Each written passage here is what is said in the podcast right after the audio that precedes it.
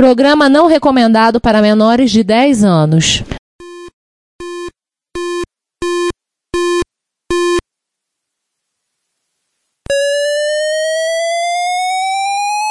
ZX Spectrum 81, Dragon Vic and Oric 1, Commodore 64, Amsterdam Dan 84, Electron, cheaper BBC Micro.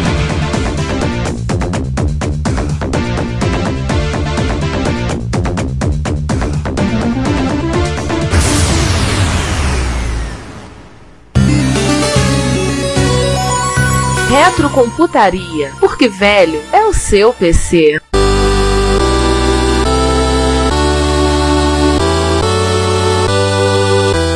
Então vamos lá, é, agora tem Star Trek, né? Então, Cláudia, põe música canônica aí.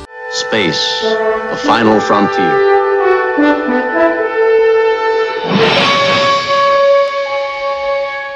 Nós já fala da Elan Computers. Sim, mas olha qual é o computador que a Elan Computers fabrica, Ricardo. A Elum, Elum Computer. Ela fez o. Ô, Ricardo, finge que eu dobro 9. Frequência de instalação abertas. Não, não, não é esse podcast. Vamos lá. Saiu o ZX Spectrum em 1982 e uma empresa de Hong Kong, a Loco Mais, meu Deus, que nome. Em português o nome ficou horroroso. Locomais. É quase locomia.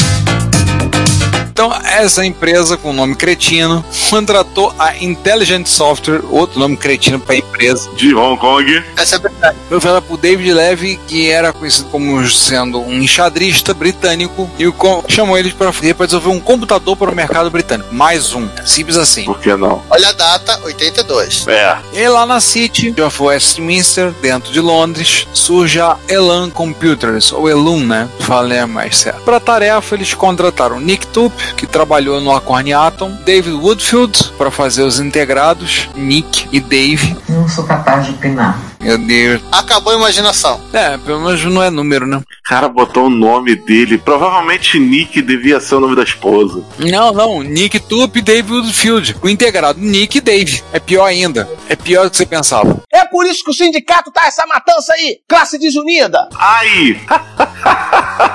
Ah, meu. Muito egocentrismo. Não, é que todo, toda a imaginação com nomes já tinha acabado nessa época. Aí você abre aquele micro raro clássico e você vê lá chip de vídeo João. Na verdade, eles reservaram para usar essa criatividade pro Amiga. O X68000 tem o Buda, né? Tem o Cal. Tem Cynthia Júnior, tem Spock. Não, Cynthia Júnior é o pior de todos. Cynthia Júnior é pior de todos. E eu tenho certeza que não tem ninguém na Sharp com o nome de Cynthia.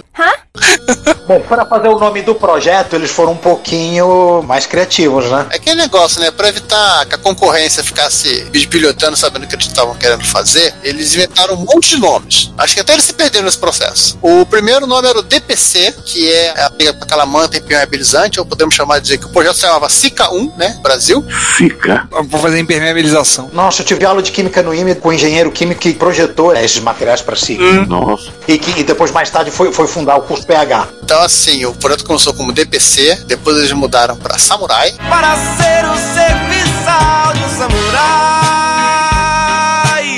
mas eu tô tão feliz. depois pra Oscar, depois pra Elan, depois pra Flan. Aí Ah, depois virou da net. E aí finalmente chegaram no nome dele, né? Que era Cerritos. Não, Discovery. não, Voyager, não. Enterprise.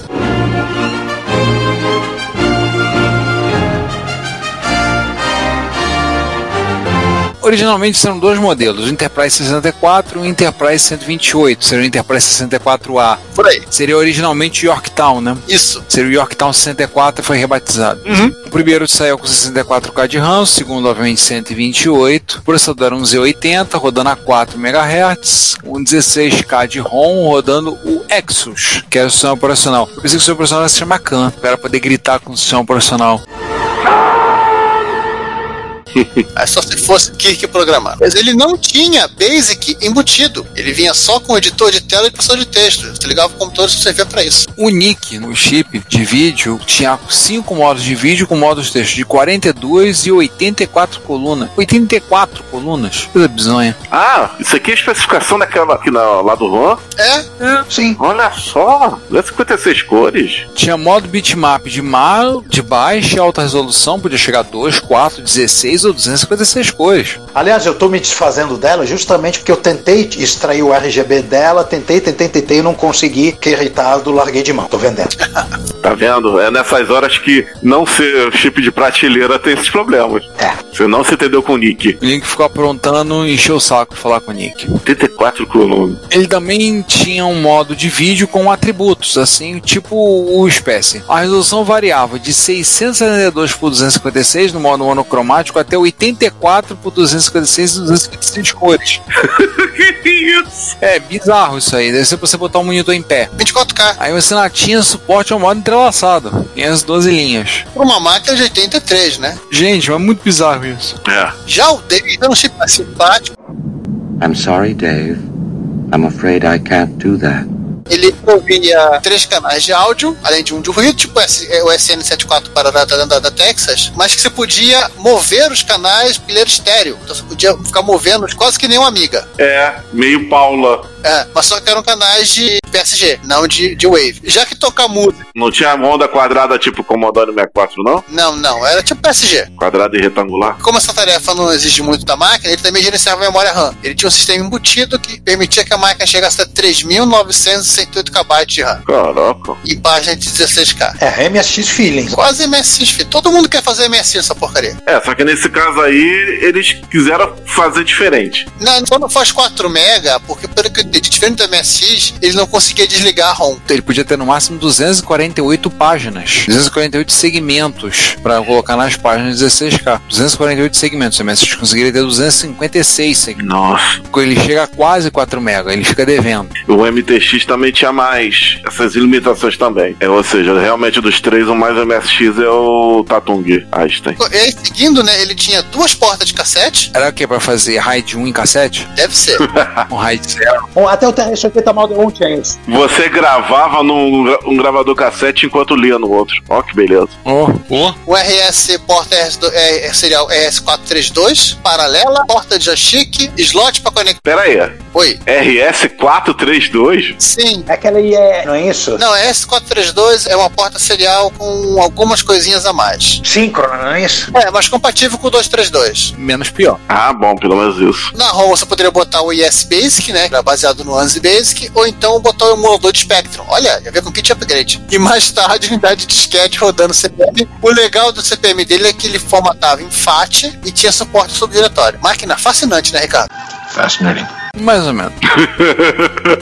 Agora tinha um negócio ruim. O teclado dele lembrava muito do Spectrum Sinclair QL e o Spectrum Plus, né? Com aquele toque ruim. É, que aqueles aqueles teclados que por algum motivo eles amam na Inglaterra. E César, o projeto foi bem tocado, né? Cara, o negócio é o seguinte: o Enterprise foi anunciado em setembro de 83. Pô, mas que não, né? É. Pré-venda 80 mil máquinas. Em abril de 84 nós vamos botar na rua, vai todo mundo receber. Aí saiu quando, quando, quando? Só foram entregues em junho de 85. Pô, tigre, cara, vai jogando de atraso. Isso provavelmente com o pessoal já com ancinho e tochas na, em frente à empresa. É, e isso é o seguinte: aí você vai tentar vender um micro de 8 bits na Inglaterra em 85. Aí Já complica um pouco. com galera literalmente já todo mundo que tinha que ter comprado micro já tinha comprado Amstrad, já tinha comprado BBC, já tinha comprado Commodore 64, já tinha comprado Spectrum. A galera com mais dinheiro já tava esperando os tais de Amiga e Atari ST. E ainda parece que era caro. Caro quanto? Eu não achei preço. Todo mundo fala que era caro, mas eu não achei o preço. Ou seja, É que na federação não se usa mais dinheiro. é, pode ser isso. O valor era cristais de lítio? Não pode ser. Na ouro para látio. Ah, Vale mais do que dinheiro. isso é verdade. Não, não, isso é barra de ouro. Mas é ouro, ouro para látio. Ah, sim, tá certo. Isso, Barra de ouro vale mais do que dinheiro, é verdade. Afinal de contas, isso continua sendo canônio. Sim. Esse Silvio Santos falou é canônio. É. É uma piada de tiozão que só o Silvio Santos acha graça, porque ela tem que, ela tem que ser falada em espanhol. Enfim, mas esse não é um podcast sobre piada de de Silvio Santos. Em espanhol. Não, porque dinheiro é, geralmente fala prata em espanhol. Plata. Então, plata. Ouro vale mais que plata. Ah, É a piada que só o Silvio Santos ri. É, ma- mas esse uso de plata pra significar dinheiro é mais na América Latina. Pois é. Não, enfim, esse não é um podcast sobre o fato de que quase, quase todo o sistema monetário do mundo surgiu do dólar espanhol que era em prata. nossa senhora, você explicou uma piada do Silvio Santos. Isso não vem ao caso, isso não é um podcast sobre isso. Isso é um podcast sobre né, muito choro e ranger de dentes. E com mais um choro e ranger de dentes, porque o Enterprise Foi Quando a Enterprise saiu, o mercado estava dominado pela Amstrad, BBC, Commodore 64, Spectrum. Não tinha espaço para mais um mico. Fim da história. Tá dominado, tá tudo dominado. Geral, tá dominado, tá tudo dominado. E os Klingons e os Romulanos. Opa, Por aí. Os pingos romanos estavam chegando. Cara, o computador foi um fracasso comercial, porque obviamente ninguém se preocupou em fazer nada pra ele. Conseguiu um pouquinho mais de sucesso na Hungria, pra onde foram vendidas 20 mil unidades. hum, E algumas unidades, sabe-se lá por quê, foram parar na Alemanha com o curioso nome de Mephisto PHC 64. ISS é Enterprise. Tem alguma nave com o nome de Mephisto no universo Star Trek? Até onde eu saiba, não. até onde eu sei, não. Legal que tem o PHC, que parece máquina da sangue, né? Pois é. Eu lembrei uma coisa. De brinde aí pra diversão de- da galera, o prospecto da própria Elan, contando as maravilhas do Enterprise e comparando aquelas coisas que a gente sabe que são incomparáveis. Como é que é? Vai pra Warp 8, tem phasers, Não, tamanho da ROM. Os drives são feios, pô. torpedos fotônicos. Só coisa maneira. Nunca foram lançados. 3 polegadas, adivinhei? Não, não, porque tava, tava em cima de um pedestal e ficou feio. Olha, mas eu tenho que dizer que de todos os micros que a gente falou, ele que tem um teclado mais gamer de todos. É. Porque ele não vinha com teclas de cursor. Ele vinha com o joystick no teclado. Essa máquina, ela tem uma curiosidade, que é o seguinte, o modelo 64K de RAM, ele tem teclado colorido, e em algumas fotos, o modelo 128, ele é todo monocromático. Quem segue esse padrão? Amstrad? Amstrad. Olha aí. Eu, eu acho que, assim, literalmente o Lord Sugar ficou olhando, assim, olhando a briga e apostou na briga. Eu acho que o meu é sempre. O Amstrad, ele saiu um pouquinho depois dos 8-bit famosos ingleses. Ele saiu em 84, depois que todo mundo se tirou. Gente, peraí, peraí, peraí, peraí. Eu acho que o meu é colorido, mas é 128. Não, não, mas tem modelo, é por isso que eu falei, algum, algum 128. Tem modelo 100 128 que basicamente era o 64 com uma RAM. Rapaz, que que é isso? Essa trapizoga que bota do lado do computador e os drives. Não, não, é o Enterprise, que é a seção disco, aí vem a seção de engenharia e duas na série de 5 em quarto a- acoplada na máquina, né, Sergal? Por aí mesmo. É que a expansibilidade dele é igual ao do Texas. Sim, Vocês são canhões de destruição planetária, rapaz. Só pode. Caraca, que, que isso? O micro é todo fininho, todo slim. Talvez um dos designs mais bonitos. Apesar que o teclado não é muito legal, mas o design mais bonito que eu te ver aqui. Mas caraca, aí tu bota um quadradão desse gigante do lado, cara, ferra com o projeto. apesar dele ser meio assimétrico, né, em desenho. É, não é simétrico. O, esse é o primeiro brinde, né, o prospecto é o primeiro brinde. O segundo brinde é um material que o pessoal do The Rest andou fazendo com as várias máquinas britânicas que floparam no- na indústria, e eles fizeram uma matéria bem legal, inclusive essa do, do Enterprise. Quem quiser entender minha piada, da piada pronta na página 3, vocês vão até a página 3. Base Unit, que serve o quê? Com base. Aí depois vem a expansão. Não acredito! Não lo creio! O Texas também é assim. Não, cara, cara, vai na página 3 do artigo. João, não vou falar nada. Vai na página 3 do artigo da Regis. Vai, agora, agora. Abre seu navegador e vai. Tem os linkzinhos, 1, 2, 3 lá, fica no 3. Vai, vai, só vai. Ah, Não acredito. Até aqui.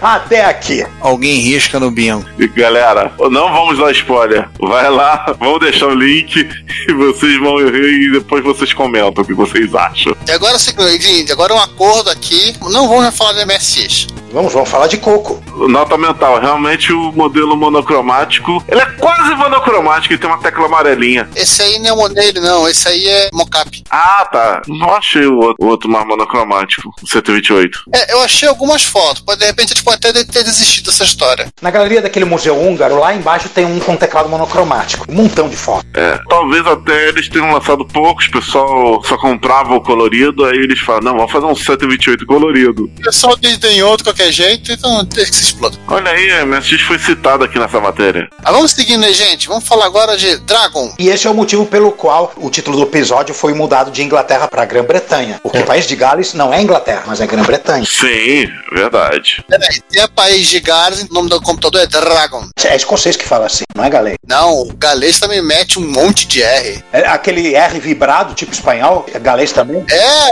tem a música do Catatonia, Road Rage, a menina fala Road Rage, Rage. O escocês é o pior, mas o galês não é meio estranho, é por conta da influência do próprio idioma deles, né? O galês que parece que tem afinidade nenhuma com. Se apesar de ter alguma afinidade com o inglês, putz, tem nada. Uma bizarrice aquele negócio. É, mas como esse não é um podcast de linguística, É, nós somos um podcast linguístico, então vamos seguir adiante aí. Lá. Aliás, deixa o Juan falar. Ele que tem uma, uma boa afinidade com essa máquina. sim, sim. Exatamente. Eu vou ali pegar o mago e já volto então, Juan.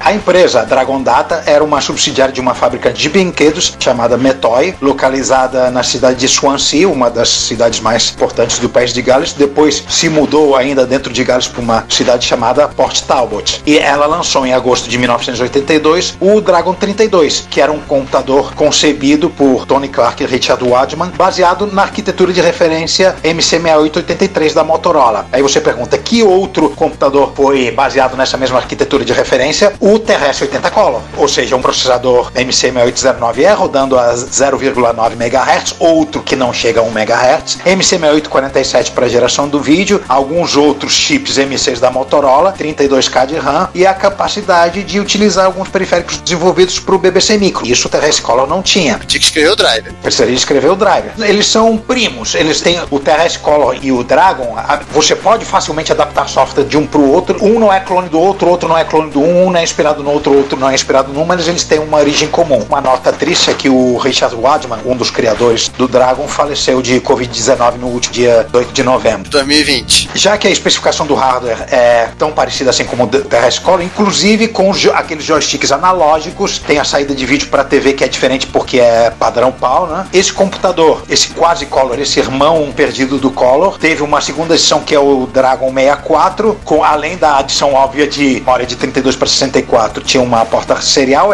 RS-232, gabinete mais pro cinza, né, ao invés do bege, e além da memória a mais, tinha drive de disquete e sistema operacional OS 9. Claro, se tem 6809, tem um S9 na história. Não existe máquina que rode o 6819 que não rode o S9. Isso é de lei. Capacidade gráfica, 256% 92. A Ah, padrão do 6847, que era levemente inferior ao dos BBC Micro e ZX Spectrum, mas era o suficientemente menos boa para não despertar o interesse das produtoras de jogos e a ausência de letras minúsculas restringia o uso no mercado educacional. Era mais ou menos as limitações do coco, né, basicamente. É, eles não queriam ensinar as crianças a escrever gritando.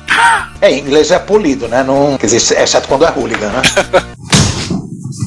A empresa acabou entrando em colapso em 1984. Ela foi comprada pela empresa espanhola Eurohard, mudou as instalações para Caçar de Cáceres e lançou o Dragon 200, que era um Dragon, o mesmo Dragon 64, o mesmo hardware, só que um gabinete com formato diferente permitia colocar um monitor sobre ele, outra mesa, né? É. Existia o Dra- Dragon 200, que era simplesmente uma cópia do 64, e o Dragon 200E com o teclado espanhol, né? Com a N, o N com tio. Eles chegaram a fazer projetos como Dragon Alpha e Beta pra versão. Isso fi- isso ficou só em protótipo. Sim. Outro que ficou só em protótipo, apesar de eu ter falado que não íamos falar mais de MSX, foi o Dragon MSX. Ah, E esse é MSX mesmo, né? esse é o chefe de fase final do Ricardo, né?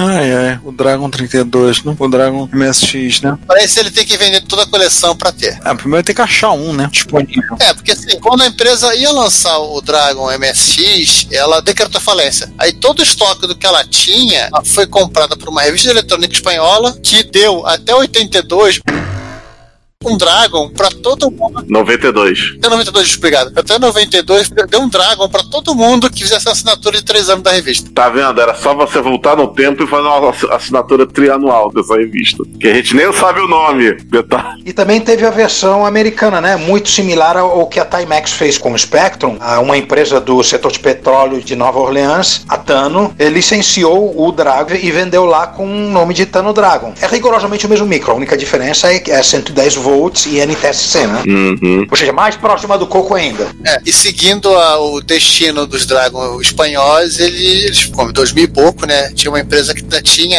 eles em estoque. E andou vendendo alguns novos aí por aí. Tá falando dos Datano ou dos europeus? Datano. Eu comprei um desses, do Bilogwid. Ele mesmo que tava vendendo. Bônus, a gente gosta de bônus. Dragon Pepper, que é um demo de 2020 pro Dragon 32 e que também roda no coco, só que roda sem som. Ué? E que é muito bonitinho. Então tem diferença no endereçamento de áudio? Tem diferença no endereçamento de tudo. Olha, tudo é compatível, mas tudo tá em endereços diferentes. Por isso que jogos de coco precisam ser hackeados. TK2000 Feeling? Feelings, nothing more than feelings. Mas, É, mais ou menos, mas porque o TK2000 ele era meio capado em, em relação ao Apple II, ele tinha menos capacidade. O Dragon tem rigorosamente as mesmas capacidades de um coco, mas é tudo misto de lugar. Não. quase tipo MSX e Spectra V. Ah. E seguindo adiante, o segundo bônus, o, Ar- Dra- o Dragon Data Archive. Pra quem quiser se divertir. Divertir por enquanto, que agora vamos, vamos, vamos voltar pra tristeza. Peraí, peraí, peraí, peraí, peraí. Se, a respeito desse episódio, você quiser enviar um comentário, uma crítica construtiva, um elogio, uma correção, afinal a gente erra também. Não pense duas vezes, faça. Você pode falar conosco através do Twitter, nosso usuário é o Reto Computaria, no YouTube, no nosso canal, Reto Computaria, por e-mail, retrocomputaria.gmail.com ou comentando no post desse episódio no nosso site, www.retocomputaria.com.br. E é o que sempre dizemos, seu comentário é o nosso salário. Muito obrigado por sua audição. Eu entendi errado, então. Alguém quer seguir aí com a Computers? Nome bem tiozão. Conhe- Tô fora, não conheço. Ah, ninguém conhece. Eu conheço de nome, Computers. Mas o nome é bem criativo, né? Computers. Trocaram o O por A. Por volta de 1981, um cidadão chamado Richard Greenwood, dono de uma pequena empresa de desenho de placa de circuito impresso chamada GW Design Services, GWDS, resolveu abrir uma segunda empresa para realizar o sonho do computador próprio. Vamos vender computadores chamando. Aí ele faz a Camtronic Circuits, que depois vira para Computers. A GWDS, obviamente, fazia no projeto da placa. Ela desenhava a placa de um computador baseado em Z80 para uma empresa de Londres chamada Iona. Iona, eu conheço algumas Iones, mas não Iona. A Iona é a mulher do REC. Ninguém é obrigado a ouvir merda. Quem? Meu Deus, não, não, segue, segue, segue, segue, segue. É amigo do ato de Otas, do urro. Veja bem, se não tem que mandar matar uma desgraça dessa. Ai, Ai, meu Deus do céu, socorro. Então, eles fizeram vários protótipos, mas o cliente perdeu o interesse. Então, o que eles fizeram? Vamos passar isso aí a limpo, vamos lá. A gente trabalharam também sobre o contrato de desenho da placa do BBC 1000. lembrar o seguinte, nessa época aí, não era que tinha- o cara tinha um software que ele desenhava a placa ali, nem maravilhoso, não. Ele, tinha- literalmente ele tinha um- uma folha gigantesca que ele desenhava a placa em escala, que depois ela era reduzida pra- pra ser impressa na, na chapa de epóxi. Além de ela ter trabalhado no desenho da placa de circuito impresso do BBC Micro, ela também trabalhou nas primeiras versões da placa do, do New Brain. Tudo isso só aumentou a certeza do Greenwood que eu vou fazer, vai dar certo. Sempre lembrando que a expectativa é a mãe da merda. É verdade. Wishful thinking, né? Vamos lá, pensamento positivo, pensamentos felizes. E merda. Em março de 82, o Greenwood, né, com aquela animação de tem a tem a menor de possibilidade de poder dar merda, montou lá a equipe que ia montar o computador dele chamado Lynx. Nada a ver com o videogame da Atari. Não, John Sheriff e Dennis Jansons eram os dois, além do próprio Gringos, né, que cuidaria do gabinete, e o Sheriff e o Jansons cuidavam de outras coisas. O Davis, que era um recém-formado em matemática, de 23 anos, escreveu o software quase todo num TRS-80 e a esposa dele, a Sil, escreveu o manual. Hum, Ô mulher, toma nota aí do que eu tô fazendo aí. rabisca esse negócio aí. Foi lançado em março de 83, nem demorou tanto, né? Não, É. é, que nem o Enterprise 128, né? É, nas versões com 48, 96 e 128K, que saíam respectivamente a, a época 225, 299 e 345 libras. Lembrando que o Spectrum saiu em 99. Era um Z80 rodando a 4 MHz, a não ser que você comprasse a versão 128K e aí vinha rodando a 6 MHz. Um Guerreirão 6845 para geração de vídeo, Amstrad Feeling. resolução de 256 por 252, 8 é cores. Um DAC de 6 bits cuidava do som, porque para que, que alguém ia querer um PSG? Coco Feelings. E a partir de 96K você podia rodar CPM. Problemas. Apesar da resolução, o vídeo era mais lento que dos outros equipamentos. Eita, nós. É, o Basic era poderoso, mas continha falhas. O atraso a- aconteceu, adivinha onde? Unidade CAT. Você não pode prometer uma coisa e não entregar. E óbvio, não tinha software próprio pro Links. Posso fazer um pequeno parênteses? Esse negócio de interface de disquete a- atrasar e demorar e não ser entregue é um tema recorrente, assim, às dúzias né, na indústria da computação. Aquele computador que eu tinha, o D8001, ele era para ter saído uma interface de disquete, mas aí aconteceu aquele desvio da EACA, né, e, e a Dismac ficou a ver navios. A interface de disquete que eles prometeram nu- nunca veio. É Que nem criança. Não, e que a interface é? Não, na volta a gente compra. Exato. Gradiente? Alguém vai falar de gradiente? Na volta a gente traz. Bom, os modelos ainda foram renomeados com o modelo de 48K chamado de Leisure e o de 128K chamado de Lowridge, mas não adiantou muito porque em junho de 84, com 30 mil unidades vendidas, o Lynx foi descontinuado. Chega! O resultado da empolgação do Greenwood foi o seguinte: a Computers tinha um patrimônio avaliado em 94.250 libras e de dívida tinha 1 milhão e 800 mil libras. MTX Feelings.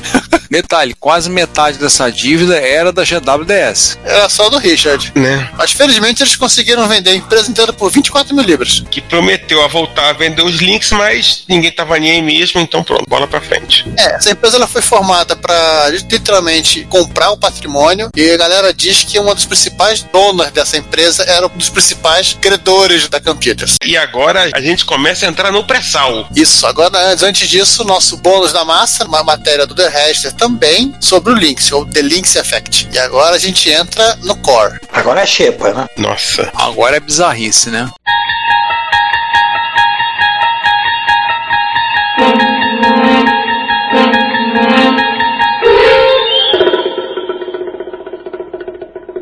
Cara, vamos começar com a Dataman Designs. Olha, dá também, passou muito super-herói. Parece. Dataman parece nome de. Né, tipo um super cibernético, né? Você olha a foto do Dataman, você já. Opa! Mas parece um ZX80 que sofreu mutação radioativa. Cliff Sinclair deixou-se spunk aí clonar o computador dele no quintal, quintal?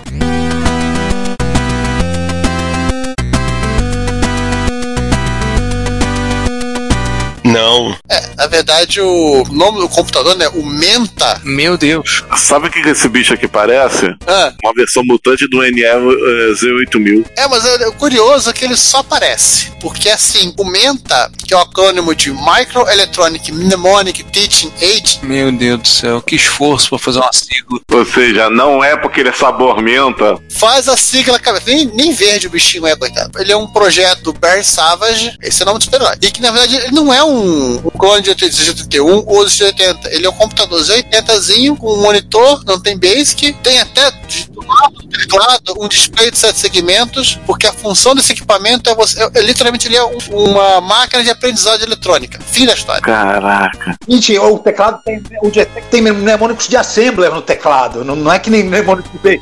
Sério. Cara, tem um display de sete. Nunca lembro qual é o nome, sete dígitos, não. Site segmentos. Sete segmentos. Explodiu um dígito. Não, isso aí só um detalhe. Barry Savage é o nome, a identidade secreta do Dataman.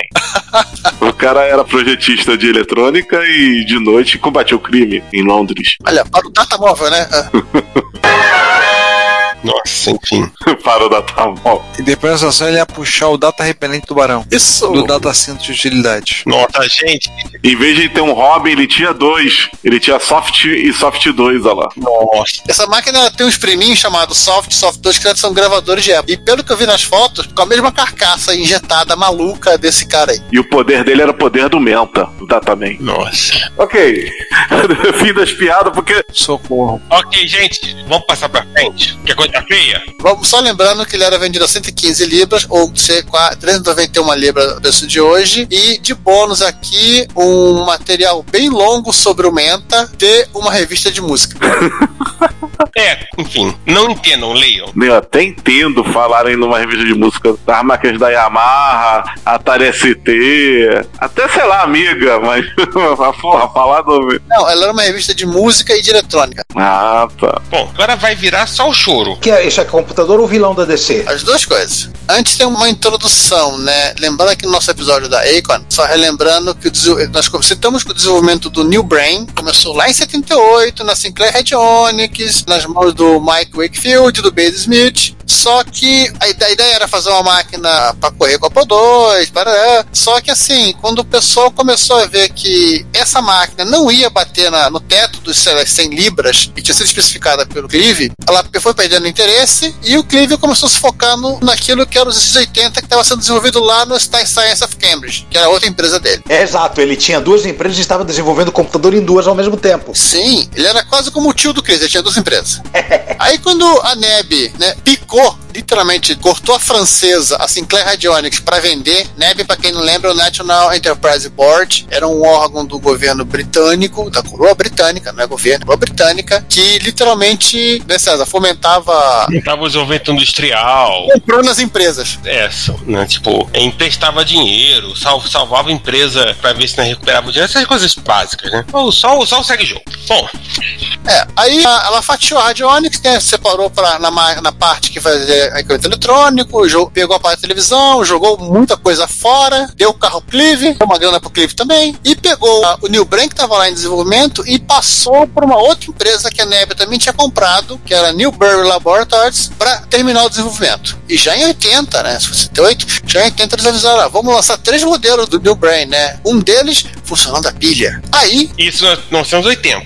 Beleza, você pensa, ah, esse cara saiu em 1980. Não. Enquanto isso, vamos lembrar, a BBC estava procurando um computador para lançar como parte do Computer Literacy Project. A BBC estava lá procurando, né, até que chegou uma galera do Departamento da Indústria, né, que é o ministério lá, bateu no, no ombro da galera da BBC e disse, ó, tá vendo aquele New Brain ali? A especificação é, é o que vocês querem, o micro é britânico, a gente tá dizendo para você usar e você vai usar. A BBC ficou, é, eu tenho que usar mesmo, você vai usar. Tá aí, bonitinho, fofinho, especificação que você quer, é um micro britânico, canta God Save the Queen, essas coisas todas. Mas, chefe, a especificação diz que tem que ter cor. Não importa, tá aqui, é o que vocês querem. É tudo aquilo que vocês querem e não fazem nem ideia do que vocês querem ainda. Anda sim, diz que sim, mamãe, anda sim, diz que sim, anda sim, sim. Só que, obviamente, como estamos falando no final dos anos 70 e início início dos anos 80, o desenvolvimento atrasou. E a BBC teve que mexer no cronograma. pra- Ela queria lançar o programa em 81, né? Ela teve que dar o programa pra 82. Beleza, vamos entregar. Atrasou. Apareceu um hobbit lá na, BB, na BBC e falou: Olha, nós temos um negócio que vocês querem, tá quase. e Funciona. Com muito fio, mas funciona. A gente tira os chips pra vender pra você. E aí, né, o Chris Curry tava na BBC, falou que eles tinham uma máquina que era a que eles queriam. Os caras da BBC foram lá ver, ah, tá ótimo, é isso. Vocês entregam pra gente fazer, começar o programa na, em 80 82? Entregamos, fechado. Entregamos, chefia. Entregamos, né? Mas isso é o episódio 112. Enfim, 102 lá vocês já ouviram. É cinco episódios atrás, esse aqui. É, tá pertinho. E depois que a BBC decidiu pela é, proposta da Acorn, o Bridge Technology Group, que é o, é, foi o sucessor, o sucessor legal do NEB, vendeu o projeto da New Brain para a Grand Business Systems em setembro de 81. Com ódio no coração. E a Grand botou, finalmente conseguiu colocar para vender em 83. E em dois modelos, né? Um deles era o AD, tinha um display VFD, tipo aqueles do videocassete, 16 caracteres por uma linha, custando a bagatela de 230 libras, ou mais ou menos 700, quase 800 libras, o preço de hoje. E a série A, que custava só 199, era um pouquinho mais barato. Esses dois modelos, acho que o modelo, não, só o modelo AD tinha a carcaça de pilha, você podia usá-lo sem ligar na televisão. É porque tinha um display VFD, né? Boa sorte tentar fazer qualquer coisa com aquilo, mas tudo bem. É um jeito que você tem. Quem conseguia fazer coisa com uma HP41CV, conseguia f- fazer com aquilo. Parece que teve modelos que foram vendidos com uma rede de farmácia, usavam como PDV. Bom, Faz todo sentido. Ah, Juan, o que, que era o, o New Brain? E o Bren era um micro pequenininho. Era pequenininho mesmo. Pior que era mesmo. Bom, o New Brain era basicamente um computador com, os- com Z80, 4 MHz, 32K de RAM, tecladinho chiclete, duas portas de cassete, duas séries Kaiser RS-232C e t- uma porta de expansão. César, seria o Neil Brain o teu chefe de fase? Cara, assim, tipo, algum tempo, inclusive, que eu, que eu não consigo rodar o save dele, né? mas, cara, mas esse cara é o tipo do cara que eu olho e digo, assim, cara, não. É bonitinho, mas eu digo, não. Enfim, modo de texto, sim, ele podia ser usado sem precisar brigar com o display de 16 caracteres. 16 por 1. Ele tinha modo de texto de 32, 40, 64 e 80 colunas com 25 ou 30 linhas e gráficos com 256, 320, 512 e 640 colunas por 256 linhas e duas cores. Só nessa brincadeira ele já não tava na especificação da BBC. Além dos 80, tinha um simpático COP 420 MCU da National Semiconductors, que era um microprocessador de 4 bits que cuidava de teclado, cuidava de portas de cassete e cuidava do display de uma linha no modelo AD. E claro, tinha andar de disquete, 5 parte 3,5, aí que tá a traição dele, olha, párea da sociedade britânica, e que permitia rodar a CPM 22.2 e obviamente tudo aquilo que tinha sido feito e até hoje é feito para CPM 2.2. Em 83, a Tradecom comprou a Grande com o objetivo de fornecer os- os New Brain para escolas holandesas. E claro, mais o link do Register. Ah, César, tinha que ser- co- de comentar, né? se- Foram 50 mil unidades do New Brand vendidas e foi usado num monte de lugar, né? Escola, indústria, pequeno escritório, aquele negócio que eu tenho de farmácia e em governo. O estoque foi pra Angola. A Beth não diz, mas eles foram pro Ministério do Comércio angolano e lá eles foram usados como máquina CPM para tarefa de escritório. Gente, usa- usa- usar pro- programa profissional, um Worldstar, The Base da vida, nesse teclado deve ser, ó, É Uma bosta. Na falta de opção, E seguinte, agora, agora, já que a gente tá falando de Enterprise, né? Vamos, pe- vamos dar uma voltinha ali em Júpiter. não, Júpiter é a nave da família Robson. Tinha esquecido disso. Júpiter 8? É, no caso ó, Júpiter Cantab. que Eu não sei o que significa Cantab, aliás, tá? Era localizada em Cambridge. Muitas empresas aqui ficavam na região de Cambridge. Foi fundada por 12 engenheiros da Sinclair Research. Que também era de Cambridge. O Richard, meu Deus, não, é Altwasser e o Steven Vickers, lá por volta de 82. Por que será? Sempre esse ano.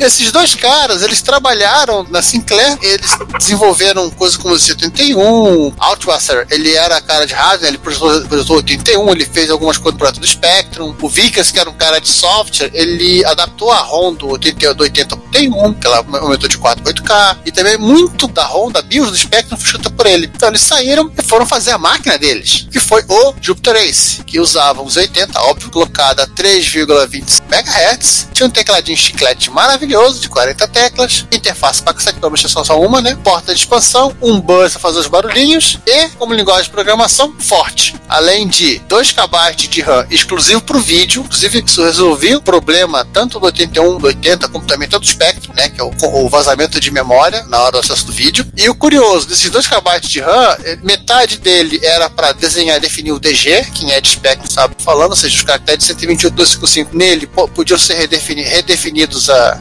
arbitrariamente. E os outros 1 KB era a área da tela, era o frame buffer da tela. Sobrava para o usuário, claro, maravilhoso, 1 KB de RAM para programar. não precisa mais. Da série Te Vira, né? Te Vira com esse 1kb. Não, um KB e o, o usuário ainda tinha que aprender forte. Importante aprender É, E, e- e isso é o que faz 90% do, do bizarro dessa máquina tá nisso, né? Porque era o- a única, um- uma ou duas máquinas em todos os milhares de, de máquinas dessa época tinham Basic e a maioria em ROM. Os, os caras resolveram botar uma, uma linguagem absurdamente escalafobética. Eu já tentei programar em Forte, não, não, não é pros fracos. Então quer dizer que o Júpiter Ace te faz forte. Por aí. Canon Cat também tinha forte embutido. Parece que era uma linguagem muito preferida pelos engenheiros nessa época. É, aliás, tem uma comparação, acho que é do próprio Vickers, que ele fala: comparar Basic a forte é como comparar uma catedral gótica, para forte, com uma cabana feita de pop. Hum, Agora, um detalhe que eu digo: é engraçado que eles são engenheiros e fazem isso para micro destinado ao usuário doméstico, provavelmente de primeira viagem, que vai pegar um micro pela primeira vez e não sabe nem botar o play para carregar um programa de cassete.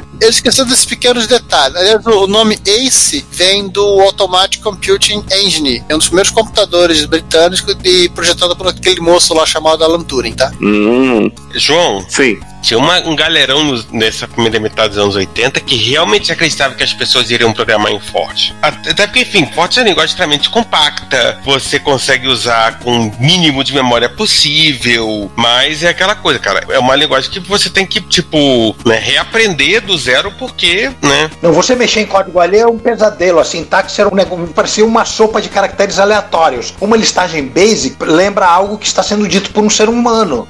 É, forte é primeiro. Se, se, se você não entende a, a lógica do stack, da pilha, você nunca vai aprender forte. E, e além de tudo isso, é uma linguagem extremamente mnemônica, é tudo, sabe, assim, no essencial. A versão original da máquina, com um gabinete injetado a vácuo, estilo pote de iogurte, ela custava 89 no- libras 95 pence, que dá mais ou menos 300 libras hoje, e foi lançada em setembro de 82. Mas assim, como eles estavam com um problema na produção, você só conseguia comprar por encomenda postal. Eles resol- conseguiram resolver os problemas de produção lá por janeiro de 83, e aí sim, finalmente as máquinas começaram a chegar nas lojas. Obviamente que a máquina ela não vendia bem, primeiro que ela tinha somente um KB de RAM. Tudo bem, o 81 também tinha um KB de RAM, mas poxa, já 81 já era uma máquina de dois anos atrás. E o, o Spectrum já vinha na pior configuração com 16. E claro, o forte, a ausência de cores e de modo de 128 tiles também não, inte- não deixava o pessoal muito empolgado para fazer joguinho. E o principal, né? Sempre demora para lançar coisa, é, foi a demora para lançar a expansão, a RAM pack de 16 KB. Ah, Eu achei que você ia dizer demora para interface de disco. Acho que ele também tem interface de disco, mas o próprio forte dele foi otimizado para gravar coisas em Basic, em fita cassete. Eles até tentaram vender essa máquina para escola, mas assim, a maioria dos professores só conheciam Basic. O resultado dessa história você já deve adivinhar. A Jupiter Camtab encerrou as atividades em novembro de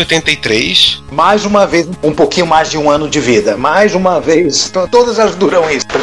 Com 1.600 unidades do Ace sendo em estoque e 140 mil em dívidas. Pelo menos eles não se afundaram como se afundaram a Computers. É, eles não estavam tão afundados. Se for for pegar o preço que eles vendiam a máquina, você vai ver que os, se ven- se vendesse o estoque, ah, resolveu o problema das dívidas. A Boldfield Computer comprou os ativos e vendeu esses 1.600 modelos remanescentes até 85. No total foram 5 mil unidades do Jupiter Ace que foram fabricadas e 800 unidades do Jupiter Ace 4000 para ser vendido nos Estados Unidos e com um gabinete de plástico injetado. É, Não, Jupiter Ace 4000, que americano compra. Over not out.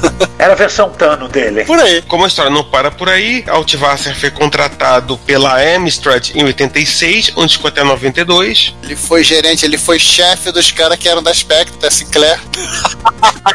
O Vickers seguiu a carreira acadêmica e hoje é professor de computação e matemática em Birmingham. Agora, a grande curiosidade dessa história 2006, é 2006. A, agora, a Boldfield IT Solutions foi vendida, com exceção das coisas relacionadas ao Ace, pela Andrews UK. Não, não, ela, ela foi vendida. É. Só trocou de dono.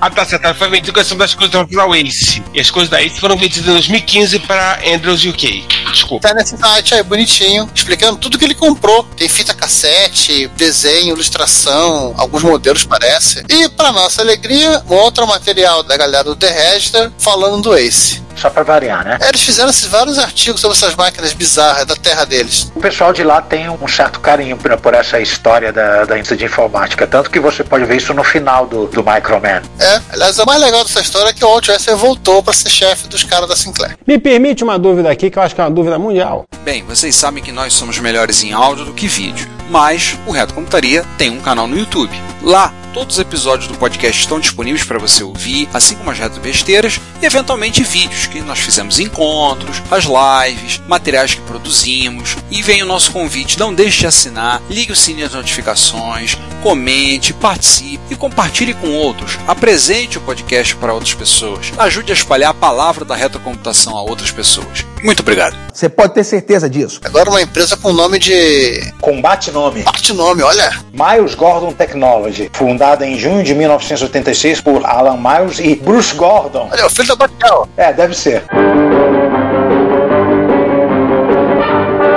Mas a empresa foi fundada ori- originalmente em Cambridge, fabricava periféricos de Spectrum. Os dois fundadores eram empregados da Sinclair Research que saíram quando o SPEC foi vendido para Amstrad. Em 1989 a empresa se mudou para Swansea, mesmo a mesma cidade do- da Dragon Data, no país de Gales. Abriram capital e lançaram o Sun Coupé, sendo que Sun significa Some Amazing Micro, ser computador incrível. E esse micro aí é o chefe de fase do Márcio Lima. Um abraço pro Márcio aí. Deve ser chefe de fase do pessoal do clube do TK, né? Eu, eu não me surpreenderia se fosse chefe de fase do Tru. Provavelmente. A CMGT ela fazia rádio pro Spectrum. E fazia um rádio bem legais e vendia bem, né? Acho que até o momento que eles resolveram fazer um, um computador.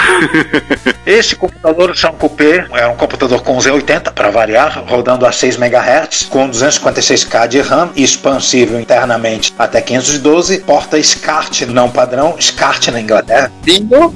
É, na Inglaterra tem SCART, mas não padrão. Não, os pinos eram diferentes. Pô, só se pro cara ter que comprar o cabo necessariamente deles, né? Pronto, era RGB 21 do japonês. Porta de mouse também proprietária, Por que não? porta para conectar caneta óptica ou pistola, Proprietária. E também era saída de som. Saída de som MIDI. Ah, já vi o que, que é o chefe de fase do mar. MIDI in out. Alguém aí, cartelinha do bingo, mid. Bingo! Bingo! Ele tem uma porta de joystick padrão. Nossa, ele tem alguma coisa que é padrão. Veja você. Pois é. Assustador. Padrão Atari, é, porta de cassete e duas baias internas para instalação de drives de 3,5. Oh, não é 3. E um euroconector de 64 pinos. O que raios é um euroconector? Ele conecta o que ao que? Conecta a Inglaterra tá, ao continente. O conector europeu no computador, ué. Agora o conector, sabe aqueles conectores? Ah, procura na internet, é mais fácil você ver aí uma foto. Descarte. Que tipo de coisa se liga nele? É, não é descarte. O Euroconnector, que é, é aquele conector de 21 pinos. Mas de que vídeo? É o SCART. Mas é o, um Euroconnector de 64 pinos, ele. Meu Deus!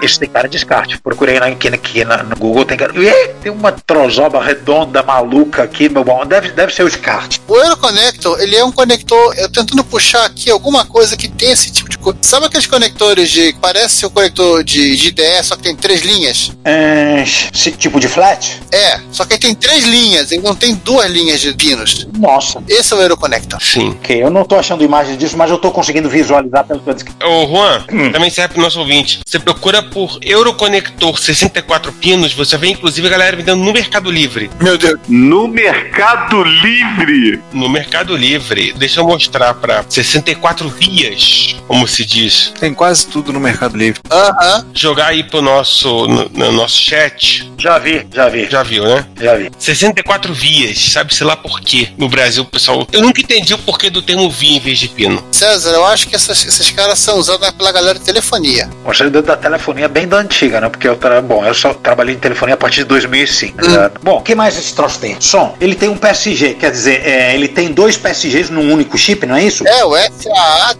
1099, que é literalmente é como se fosse um PSG de seis canais. Posso contar uma curiosidade sobre esse chip de som? Ah, Eu sabia que você ia se manifestar assim que a gente falasse de, de chip de som diferente. Vai. A Creative fazia uma placa, se eu não me engano, chamada CMS 2.0 para PC, que usava exatamente esse chip da Philips. Meu Deus. Meu Deus ao quadrado. Ou seja, tem uma placa de som para PC que tem o som do Sankupê. olha. Oh, E agora, vídeo. Eles tinham um ASIC, né? Eles fizeram um customizado pra organizar toda essa história. A ideia deles era vender uma máquina compatível com o Spectrum, né? Então ela tinha que ser parecida. Então eles fizeram um ASIC que implementava o modo de 256 3092 com 16 cores, mais bitmap. Sim, ficando Screen 5 do MS2, um modo de 592 com 4 cores, tipo Screen 6 do MS2, um modo 1256 192 com estilo de atributo 8x1, igual ao Screen 2 do MS, ou seja, fizeram MSX. fizeram MSX2. Além do modo de 1256 192 com a- atributos de 8x8, que é a tela do Spectrum. Ah, finalmente algo que é Spectrum. Sim, e que se comportava como a ULA do Spectrum, inclusive a, a forma de atributo das cores. Ele permitia 128 cores, o RGB, Olha É, aí. RGB com intensidade mas, e tinha mais uma, um valor, eu acho, que você conseguia alterar, dá 128. E cara, ele era esse Spectrum 2.0. É, eles vendiam como evolução do Spectrum. Claro que para implementar ah, uma- um modo de co- essa compatibilidade, eles tiveram que marretar as coisas, né? Então, marretaram uma porrada de atraso dentro dos 80 da máquina, dos 86 MHz, e que efetivamente fez a máquina funcionar 4.6. Hum. E, para poder implementar toda a emulação do Spectrum, faltou espaço na ASIC para implementar coisas que seriam muito interessantes para jogo, né? Como escopo hardware, como sprite. E aí, assim, É, isso ele não é um 2.0, faltou sprite. e ele só é compatível com o Spectrum 48, que é o mapeamento de memória dele é diferente do da, da série 128. E eu achava que esse cara, em tese, ele era transparente, né? A emulação do Spectrum era, era transparente. Tipo, vou carregar o Knight Lore, não. Ele tinha um kit de software que subia a ROM do Spectrum para máquina e aí você rodava a aplicação. Até porque se ele tivesse a, a ROM do espectro dentro da máquina, ro- rolava processinho, né? É, a senhora Lanchuga ia demitidos. E o Alpha? Eu tinha demitido. Exatamente. É uma coisa assim meio. Sabe o que, que isso me lembra? Me lembra um MSX rodando com aquele utilitário jogos de SG-1000. A diferença é que a- o SG-1000 não tem ROM da SEGA. Pois é. É, não tem ROM. Jo- Os jogos de SG-1000 não dependem de ROM, só depende. Ah, Ele tinha seu próprio Basic, o Sun Basic, escrito pelo Andrew White, o autor do Beta Basic. Que é do, do Spectrum. Ah, tá. Era possível conectar até dois drives de disquete de 13.000 polegadas e não de 3, de 720K, ou seja, dupla densidade, em duas portas disponíveis abaixo do teclado e rodar CPM 2.2. Como cada módulo tinha sua própria controladora ou interface, era possível acessar os dois discos simultaneamente, ou seja, feelings de máquina japonesa. A- Amiga Feelings. Não, pelo que eu achava sendo legal, tem dois drive, eu pensava assim, né? Se abrir a máquina, tinha lá a- a- o flatzinho ligando os dois. Não, a- o drive, ele vinha numa caixinha tipo fechada que vinha o drive e a interface. Um drive. O outro drive tinha o drive e a interface também. Ah, tá explicado por que que controlava dois drives ao mesmo tempo. Eram dois interfaces. E aí ele tinha tipo dois slots. Conectava ali, ele tinha dois drives separados. Ia ser caro. É. A produção de software para o Sankopé foi escassa, que eu me lembro, ele só teve o Príncipe da Pérsia. Em 1992, a MGT decretou falência e seus ativos foram vendidos para a Sanko, que comercializou as unidades restantes até o final de 1999. A estimativa é é cerca de 12 mil unidades foram vendidas. Engraçado que podemos dizer que essa é a máquina mais longeva que a gente teve aqui na sessão até agora. Não, porque é estoque, né? Não. Gente, teve Lemmings pra ele. Pois é, teve Lemmings e No More Lemmings. Não, e João, Oi. não é porte, não, tá? Não é bootleg, não. Vê ah, os disquetes aí. Era a versão oficial, né? É da Psygnosis. É. Deixa eu ver. do software deles que dá, que dá pra citar, né? Eles, tive- eles tiveram versões de Lem- Lemmings, Príncipe da Pérsia também, é oficial. ou No More Lemmings, Prince of Persia, Lemmings 93, No More Lemmings 94, Prince of Persia 90, e um jogo que f- foi, tipo assim, era o título dele, que era o Defenders of the Earth. O jovem hoje, não que de 90, o jovem de hoje não vai lembrar do Defender, Defensores da Terra. Ah! O desenho, mano. Jogo do desenho mesmo. A King Feature Syndicate. É a Liga da Justiça com os personagens da King Picture. É, o Fantasma Mandrake, Flash Gordon. E mais quem? Com o Lotar aparecendo e os filhos dos personagens. É, isso aí. Inclusive com a, a fantasma, né? A menina que ia. Inclusive os quadrinhos seguiram essa lógica, né? Pra desistir de um monte de gente. Era isso que eu ia falar. Ela virou canônica. É? Não, peraí, não. Nos quadros o fantasma tem um casal de filhos. Ele tem um menino também. Aí o menino que é. Ah, então, mas, mas teve menina. E a menina vestiu o manto dele. Virou canônico. Não, não, mas quem assumiu nos quadrinhos, quem assumiu foi o menino, foi o Kit. Viu uma choradeira aí que não- ela não podia sumir como fantasma, porque o fantasma é o espírito, não a, a espírita que anda. Não, mas só isso. Assim, em termos de, de cores, ele tá um meio termo entre o MSX e o Amstrad. Paleta dele. É outra coisa, ô João. Esse jogo do Defender of Pessoas da Terra, tudo bem, não tem re- relação nenhuma com o desenho, só, só os títulos, né? Os personagens. É, ele parece muito o jogo do Thundercat. Ou seja, é licenciado, mas o jogo não tem nada a ver, quase. Sabe o jogo do Mask? Mask 3? Mesh 3 também tem pro Sacupê? O Venom Strikes Back. O Venom Strike Back não tem nada a ver com o Mask. Não. Só o título. Curioso desse jogo, assim, que, que era, o- que seria o grande carro-chefe do Sampê, quando a empresa terminou de desenvolver o jogo, eles ligaram pra MGT para dizer, olha, gente, olha só, boa notícia, acabamos de terminar o jogo. E alguém da MGT falou, "Ah, acabamos de, de entrar em liquidação. Descontinuou. Gente, esse Lemmings do Sanpei é muito bonitinho, né? E é- gostei dos gráficos desse computador. Até a, a tela tá ótima. Tem que portar pra você, é só compilar. Pelo menos o visual tá, tá muito bem feito. Pra fechar, essa, essa máquina ela ela é bastante querida entre os ingleses, até entre os escoceses, ou a Quasar aí, que, é, que edita a revista. E cobiçada, que ela não é uma máquina fácil de, de aparecer, né? É, agora que venderam as mil e pouca, não tem mais não. Ou seja, caro. E tem Defender pra ele. O Defender de nave? É. Isso. Pena que não tem foto. Ah, tem. E vetorial, igual do arcade. Pra dar uma olhada. Já achei, eu tô, eu tô- eu tô buscando aqui no YouTube. Defender of the Earth. Achei, ó.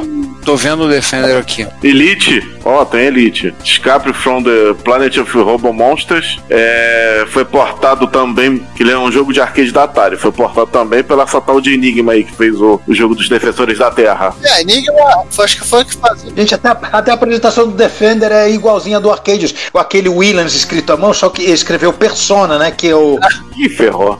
É, e- e- ele não é homebrew, não. Ele foi, foi- é um release oficial. Sim. Na descrição do Defensores da Terra, no site aí do World of. o- Olha só, World of Spectrum, World of Sun, literalmente ele fala o seguinte: o enredo é completamente dispensável. Ah, imagino. Começa com alguma coisa sobre fazer alguma coisa pra pra alguém que alguém foi sequestrado. Acabou. Ah, imagino. Olha só, cara, tem Clax pra ele e o Clax ficou bem bonito, hein? E tem Lessui Sweet Larry, acreditem se quiser.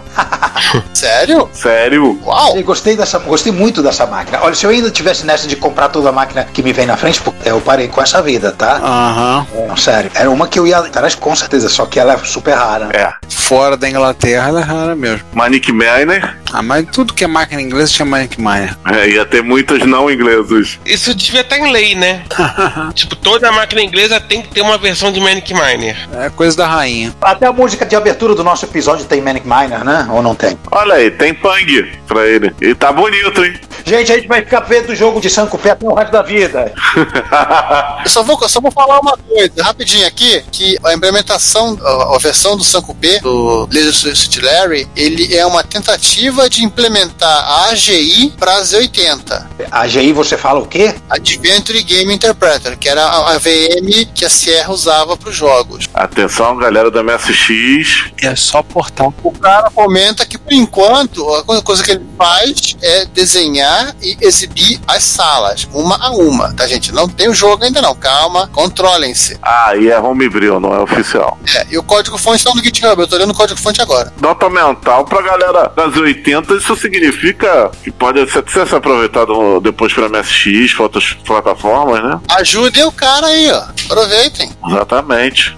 Programadores dispostos. Univos. Uhum. Não, a máquina é interessante, verdade. E Street Fighter 1, tá bom. Só que vocês esqueceram de um detalhe dessa máquina, né? Em que ano que ela saiu? 89. 89. Também foi o mais novo que a gente falou. Game convertido do Atari ST, hein? Enfim. Vamos deixar pra ver depois, a gente tem que fechar o episódio. Sim. Ah, Bom que fechamos o episódio. Ah, e fechamos em um, chi- um bom estilo, né? Sacupé foi o último? Só que foi o último. Não, mas depois de tanta desgraça aí de gente endividada, resolvemos dar uma subida no, no astral do episódio, senão a gente estaria chorando aqui também, né? O Juan, na época que ele era colecionador, deu uma força aí em duas plataformas. Tudo bem, 20 anos depois que elas foram descontinuadas, é só um detalhe. E é isso. O que que mais a gente pode dizer sobre essas máquinas? Pessoas e pessoas, acabamos de visitar um cenário extremamente divertido e pô, gostei, gos- gostei, de- gostei desse áudio. muito, muito legal, mu- muito, muito, muito interessante, muita formação nova, mui- muitas arquiteturas estranhas, Sim. muita novidade, muita coisa que se é coisa que continua acontecendo, visto que, que uma das máquinas apareceu um tweet nos informando sobre ela algum dia, algum dia antes de gravar, né, Giovanni? Então é isso. Obrigado por nos escutarem mais uma vez e a gente se vê no próximo episódio ou mais provavelmente no próximo Repórter. Ré. Um abraço. Pessoal, eu vou ali pedir um peixe com batata frita. Vou lá ouvir os caras cantando Role Britânia e tô saindo fora. Fui. É, gente, também vou, vou, vou caindo fora. Não vou pedir peixe com batata frita Depois da sétima porção, né? Vou saindo e aí eu faço a pergunta. Pro próximo episódio, qual desses micros aqui que a gente vai, vai rodar a pauta? Estamos rodando a pauta num Tatung Aston 25. Cara, a gente não ia fazer no, no Júpiter é Ace? Não, ninguém tá com vontade de aprender forte. Ah, pô, Jupiter era mais legal, cara. Me- Eu me matei, arrumei um rampec pra nada. Ah, acontece. Mas aí o Ricardo chegou e falou: vamos, vamos usar aquele ali que é mais parecido com o MSX. Aí eu conheço. Pois é, pois é. Mas Júpiter esse era legal, né? Sacanagem. É, ela ficou minha mãe forte pra ele. Só porque pra fazer operação matemática em notação polonesa reversa? Ainda tem essa, né? É. Não, Falando sério, eu acho que a gente escolheu a melhor opção. Ah, mas é fácil, cara. É só portar o gerador automático de pauta. Tá lá pronto, é só portar. Só portar. Só portar. É só portar, né? Se usar o MTX, periga sair uma mulher junto.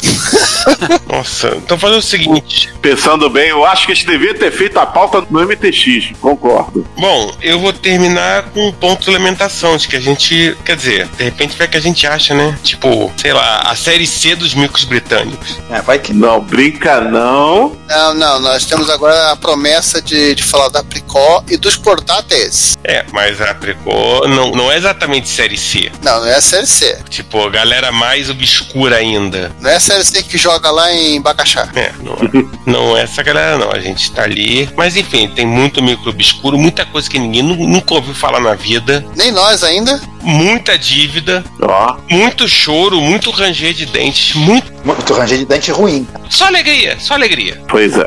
E é isso, né? Acabou. Então, gente, continuando no clima de alegria do César aí, daqui a sete dias, daqui a uma semana, tem mais reta computaria. Então, até mais.